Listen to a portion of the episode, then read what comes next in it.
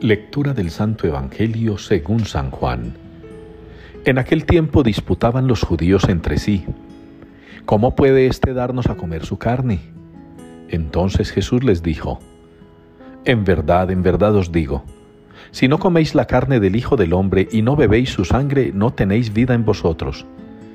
El que come mi carne y bebe mi sangre tiene vida eterna, y yo lo resucitaré en el último día. Mi carne es verdadera comida, y mi sangre es verdadera bebida. El que come mi carne y bebe mi sangre habita en mí y yo en él.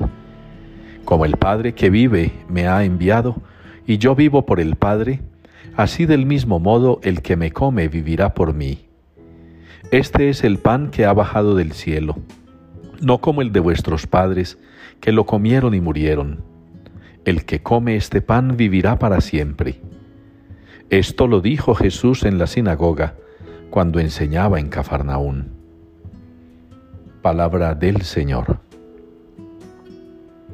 Id al mundo entero y proclamad el Evangelio.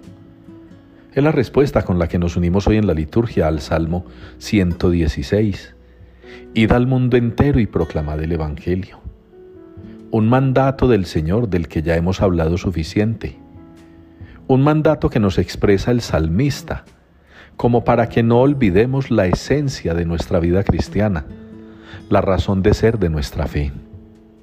Nosotros estamos llamados por el Señor a proclamar el Evangelio. A pesar de nuestras debilidades, de nuestros defectos, de nuestros errores, a pesar de nuestras maldades, a pesar de todo aquello que opaca la imagen que de Dios deberíamos tener porque fuimos hechos a su imagen y semejanza. A pesar de todo ello, el Señor nos está invitando constantemente a proclamar su mensaje, su evangelio. Eso es lo que sucede en la primera lectura de hoy. Eso que llamamos nosotros la conversión de Saulo, el llamado a San Pablo. De eso mismo nos da testimonio el Evangelio de hoy. Es escrito de San Juan, sobre ese discurso de Jesús, hablando de que quien come su cuerpo y bebe su sangre tendrá vida eterna. Pero para poder comer ese cuerpo y beber esa sangre, hay que manifestar la fe en Él. Es un llamado también a la Eucaristía, para que nosotros al asistir a ella, al celebrarla, vayamos conscientes de lo que realmente celebramos.